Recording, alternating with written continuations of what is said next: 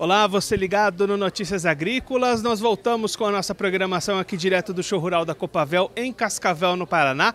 Dessa vez o nosso assunto vai ser a safra de soja. Vamos fazer um balanço da atual temporada, também já algumas perspectivas para próximo ciclo que vai vir aí pela frente. Quem vai conversar com a gente sobre esses assuntos é o Fernando Prudente, ele que é diretor executivo de soja e algodão Brasil. Fernando, a gente ainda está com a colheita em andamento, às vezes até muito no começo ainda, mas que balanço a gente já pode fazer da safra 22-23 de soja? Olá, boa tarde. Olá, Guilherme. Prazer estar aqui. Realmente, uh, os primeiros momentos nos traz um cenário muito positivo. Se você olhar de norte a sul do Brasil, você vai ter algumas variações em relação à parte sul do Rio Grande do Sul, mas de uma forma geral a produtividade ela é esperada acima do que foi o ano anterior. O ano passado a gente teve mais problemas com essa falta de chuvas, né, Fernando? Sim, esse ano nós tivemos casos isolados. Um exemplo é o Rio Grande do Sul, que o ano passado teve uma quebra próxima a 50%. Esse ano estamos falando em 20%. É, é, é melhor, mas são 3, 4 anos com situação mais delicada naquela região. Até falando com os produtores, a gente vê muitos relatos que essa safra foi uma safra muito cara para o produtor implementar. Como é que vocês estão acompanhando essa situação? Realmente teve esse custo maior esse ano para fazer essa implementação? Olha, essa questão do custo a gente olha de uma, de uma seguinte forma: você tem dois, do, duas pontas, custo e produtividade. Uh, nós tivemos sim alguns incrementos, fertilizante subiu, mas depois voltou. Mas o que melhor melhora esse balanço é produtividade. E o que a gente tem visto essa safra são produtividades maiores, muito em cima do que a gente vem trazendo de tecnologia para o mercado brasileiro. Se você pegar rapidamente dos últimos 30 anos, a média de produtividade do Brasil era 30 sacos por hectare, hoje essa média chega a 60 sacos. De média, mas nós temos vários casos de produtores que já em área comercial conseguem produzir mais de 100 sacas por hectare. Ou seja, falando de custo, quanto mais você produz, você melhora essa relação de custo. Como fazer esse equilíbrio do que você vai gastar para o tanto que você vai ter de rendimento lá na frente de produtividade? É uma conta que o produtor precisa se equilibrar, né? Uma conta e precisa planejamento. Planejamento por quê? Você tem a variedade certa para aquela região, para região, para cada região, a tecnologia que você vai utilizar, o seu manejo que você vai fazer então, por isso que a gente, é, a Bayer, como uma empresa líder nesse segmento, nós podemos falar que nós temos as ferramentas personalizadas para cada cliente, para cada região, seja produto, seja serviço, variedade.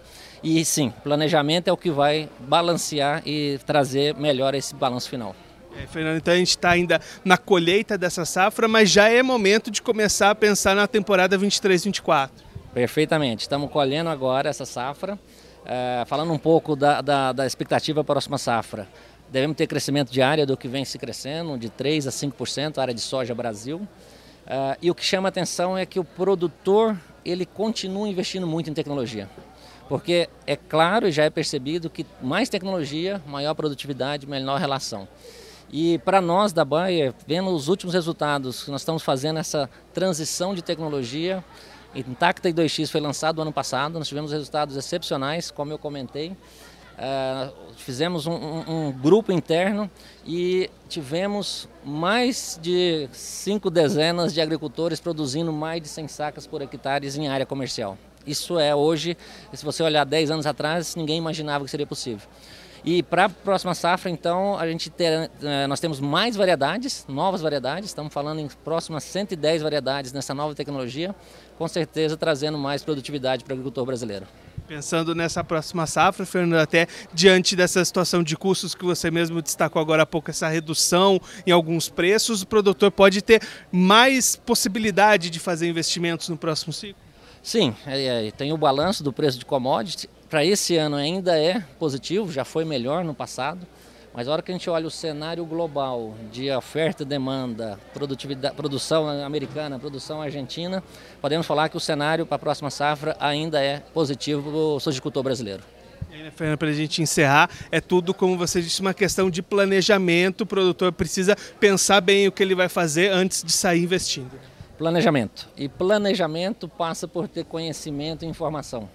E isso é o que a gente trabalha com os nossos clientes. O sucesso dos nossos clientes, dos nossos clientes é o nosso sucesso. Então, o, o, o que a empresa pode contribuir é trazendo informação, tecnologia, inovação.